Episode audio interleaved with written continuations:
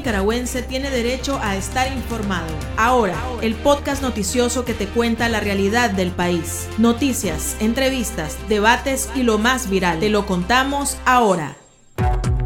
Bienvenidos al podcast de Artículo 66. Se les saluda Marlene Balmaceda. Wilmer Benavides nos presenta un vistazo de los titulares que han marcado este día. Asociación Madres de Abril nombran Día de Luto Nacional el 30 de mayo. Nicaragua sufre la represión más perversa de su historia, denuncia organismo de derechos humanos. Oposición demanda libertad para los presos políticos y justicia a tres años del asesinato de Eddie Montes. En el pulso abordamos la aplicación de vacunas vencidas contra el COVID-19. Iniciamos el podcast ahora correspondiente a este lunes 16 de mayo de 2022. Las 5 del día. Las noticias más importantes. La Asociación Madres de Abril AMA propuso declarar el 30 de mayo Día de Luto Nacional, en conmemoración a la masacre de jóvenes perpetrada por el régimen en el 2018. La organización hizo el llamado luego que la vicemandataria ilegítima Rosario Murillo y los diputados del partido gobernante promovieran declarar la fecha como feriado nacional. Para los familiares de las víctimas del 30 de mayo, Día de las Madres Nicaragüenses, la propuesta del régimen es una estrategia para no reconocer los crímenes de lesa humanidad cometidos en esa fecha. El Centro Nicaragüense de Derechos Humanos denunció que Nicaragua sufre la represión más perversa de su historia reciente con Daniel Ortega en el poder desde 2007. La organización, dirigida por la doctora Vilma Núñez de Escorcia e ilegalizada por el régimen, cumplió 32 años de haber sido fundada. En ocasión al aniversario, indicó que durante todo este tiempo ha luchado en cuatro gobiernos diferentes y con más fuerza y determinación desde la represión del 18 de abril de 2018. Los defensores añadieron que pese a la amenaza de callarlos, desprestigiarlos, atemorizarlos y arrinconarlos, continuarán en la lucha para derrotar la impunidad. El preso político Kevin Antonio Zamora Delgado de 20 años sufrió una parálisis facial que lo dejó con la mandíbula desencajada, suceso que no fue informado a tiempo a sus parientes. El padre del joven de nombre Santos Vidal Zamora dijo a medios nacionales que Kevin no puede parpadear, si abre los ojos no puede cerrar el párpado, la lengua la tiene retorcida y la quijada desencajada. Los familiares piden que el reo político sea examinado por un especialista, porque al momento solo ha sido atendido por enfermeros empíricos. Este 16 de mayo se cumplen tres años del asesinato del preso político Eddie Montes, de origen estadounidense, víctima de un disparo propinado presuntamente por un custodio en el sistema penitenciario de Tipitapa, conocido como la Modelo. A tres años de impunidad, la plataforma SOS Nicaragua Italia denunció que al opositor le quitaron la vida por decir la verdad y no querer vivir en dictadura y demandó la libertad de todos los rehenes del régimen. La plataforma también hizo un llamado al gobierno de los Estados Unidos a no negociar con los funcionarios de Daniel Ortega. Un migrante identificado como Kevin Blas, de 25 años, de origen nicaragüense, fue reportado como desaparecido después que intentara cruzar el río Bravo para llegar a Estados Unidos de manera irregular. El medio mexicano Impacto Visión Noticias informó en su cuenta de Facebook que el joven fue arrastrado por las aguas la madrugada de este lunes. Medios nacionales también reportan el fallecimiento de otra migrante de nombre Bellonce Ávila de 18 años, quien habría sufrido un paro cardíaco en México cuando intentaba llegar a Estados Unidos. Por otro lado, el medio mexicano Super Channel 12 informó que el niño de 3 años identificado como Arlington Alvarenga Madrigal, quien fue reportado como desaparecido en el río Bravo, fue rescatado con vida junto a otros dos migrantes por la patrulla fronteriza de Estados Unidos. El pulso. Le medimos el ritmo a la realidad.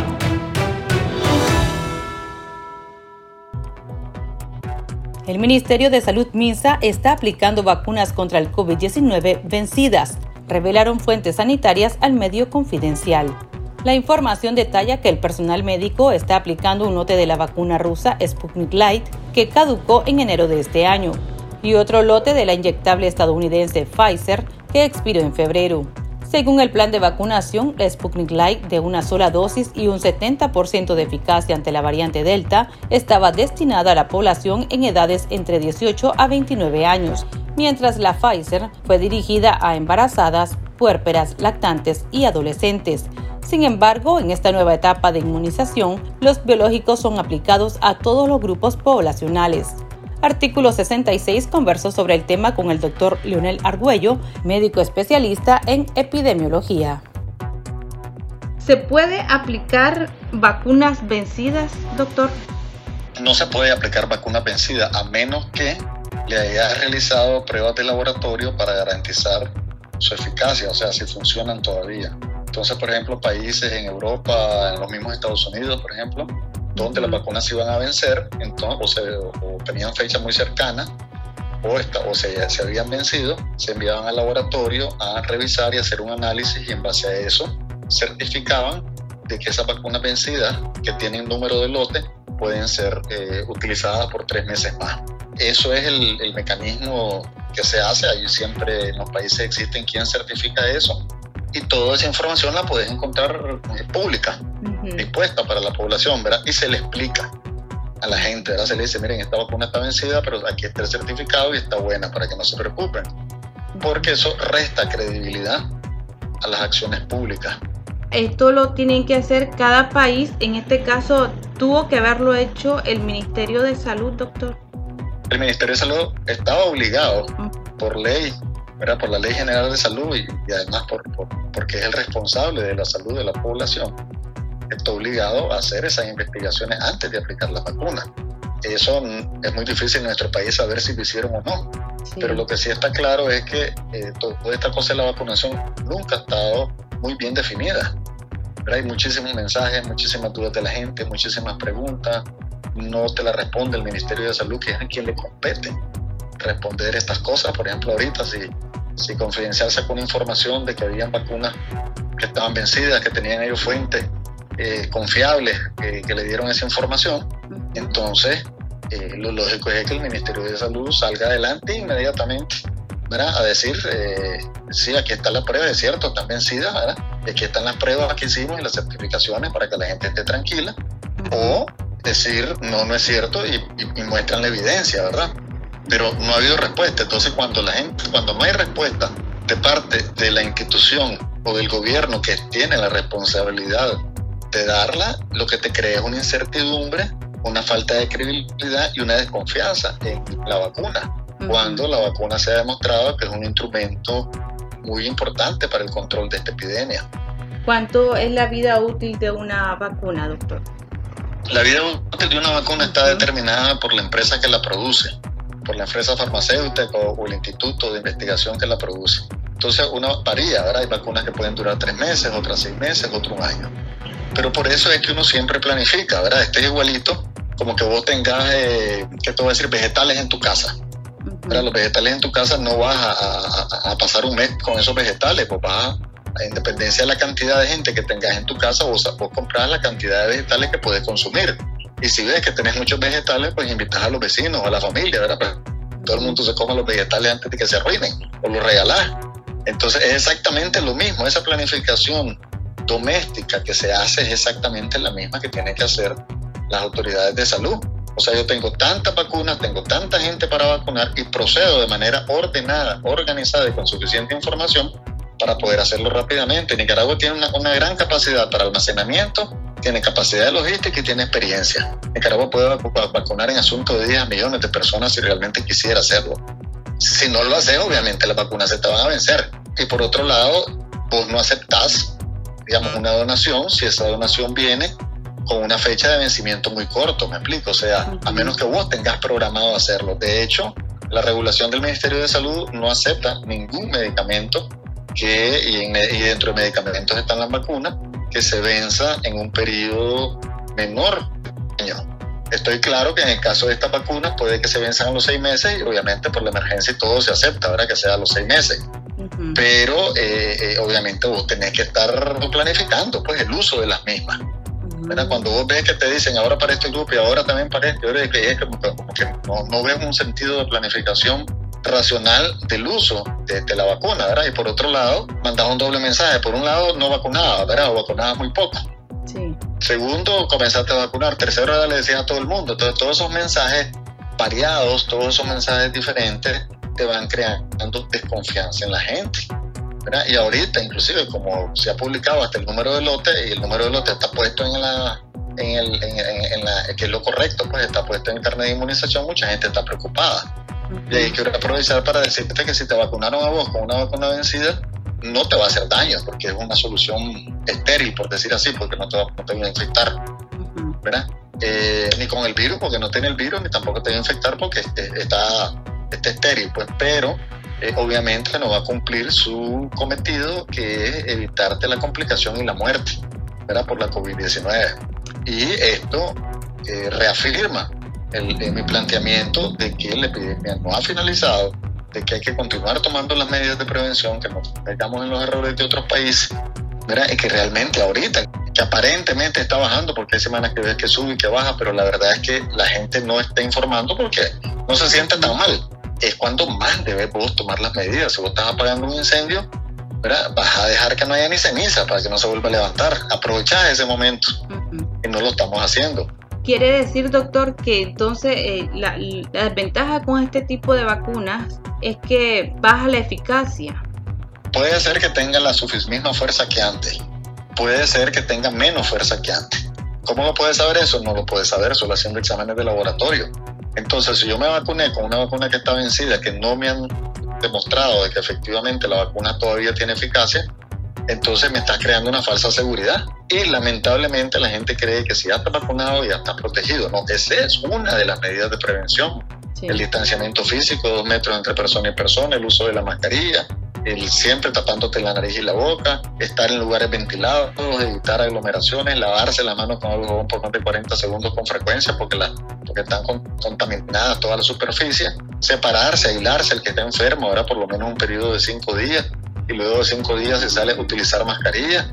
Mira, los contactos también, separarse por cinco días. Todas esas son las medidas para la prevención de la epidemia, junto con la información que le tenés que brindar a la gente. ¿Cómo se está comportando la epidemia? En países desarrollados es cierto, quitaron la mascarilla, pero cuando sube los casos, inmediatamente le, le dicen a la gente y vuelven a utilizar la mascarilla.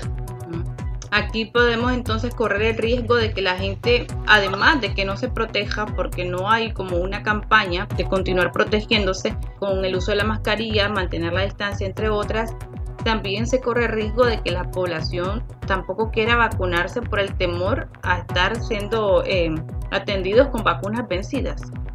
Efectivamente, es que, es que, o sea, ¿qué te digo? Esto es igual que vos vayas a una comedería si en esa comedia vos vas y alguien te da una comida que está mala, o una comida que está sosa, o una comida que esté de onda, pues no volvés a llegar ahí, ¿verdad?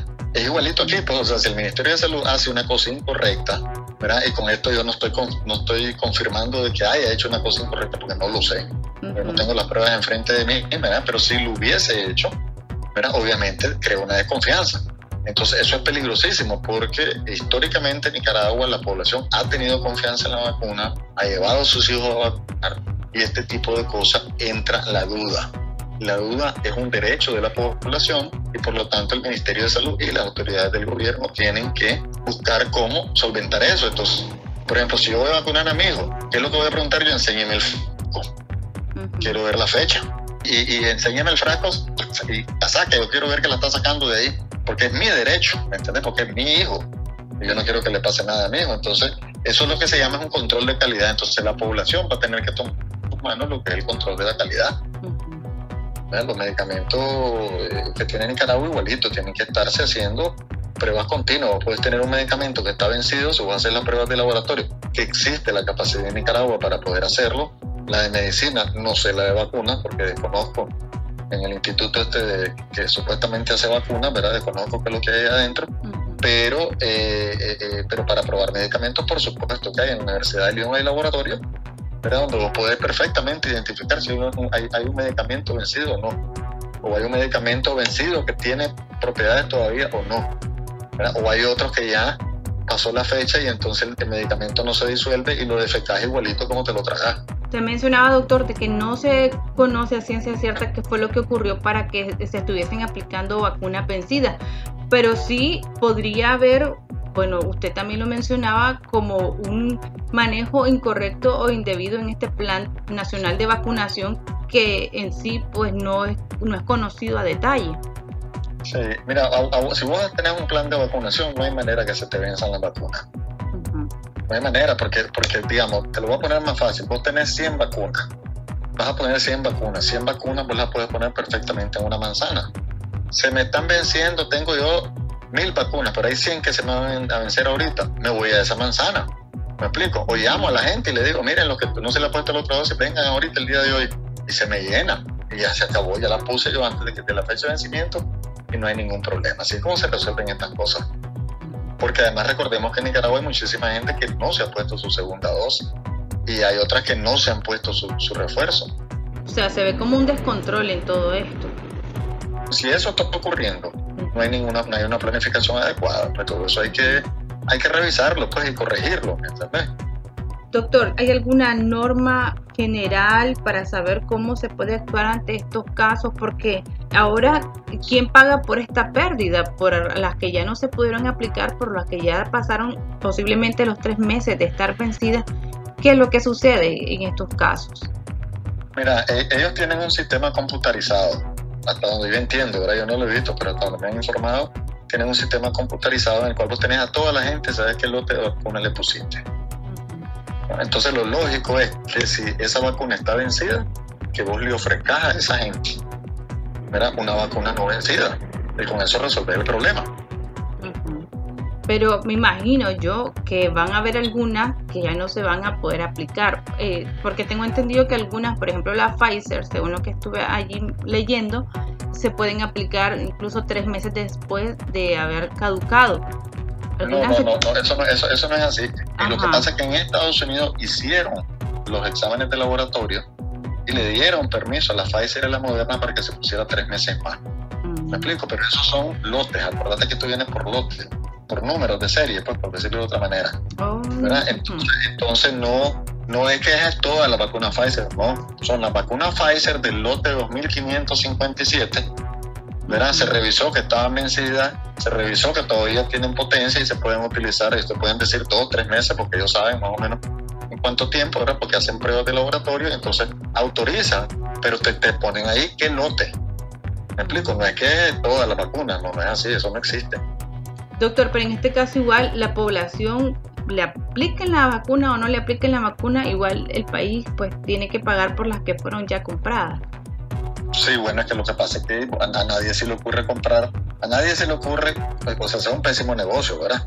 A nadie se le ocurre comprar medicamentos que se van a vencer en tres meses si uno tiene capacidad para consumirlo. Y en Nicaragua hay más de 40 años de historia que vos sabes cuál es el nivel de consumo. Ok.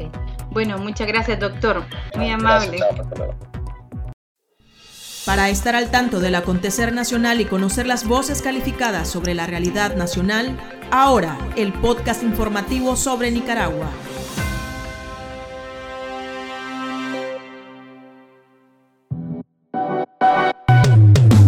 Tendencias, la viralidad de las redes sociales. En las redes sociales circula el video que muestra a oficiales de la policía de Nicaragua sobornando a un turista. Se trata del youtuber español Agustín Hostos, quien durante su visita al país en febrero reciente fue detenido por agentes de tránsito cuando se movilizaba en su moto hacia la isla de Ometepe. Los oficiales le indicaron que había cometido una supuesta mala maniobra por lo que debía pagar 500 córdobas. Sin embargo, tras el largo interrogatorio, los policías le terminaron aceptando una bebida como forma de pago. Incluso la jefa policial hasta le pidió su redes sociales y WhatsApp para mantener la aparente amistad que había establecido. El youtuber registró la corrupción de la policía del régimen a través de sus cámaras, que llevaba integrada en su casco y motocicleta, y que ahora es un tema viral.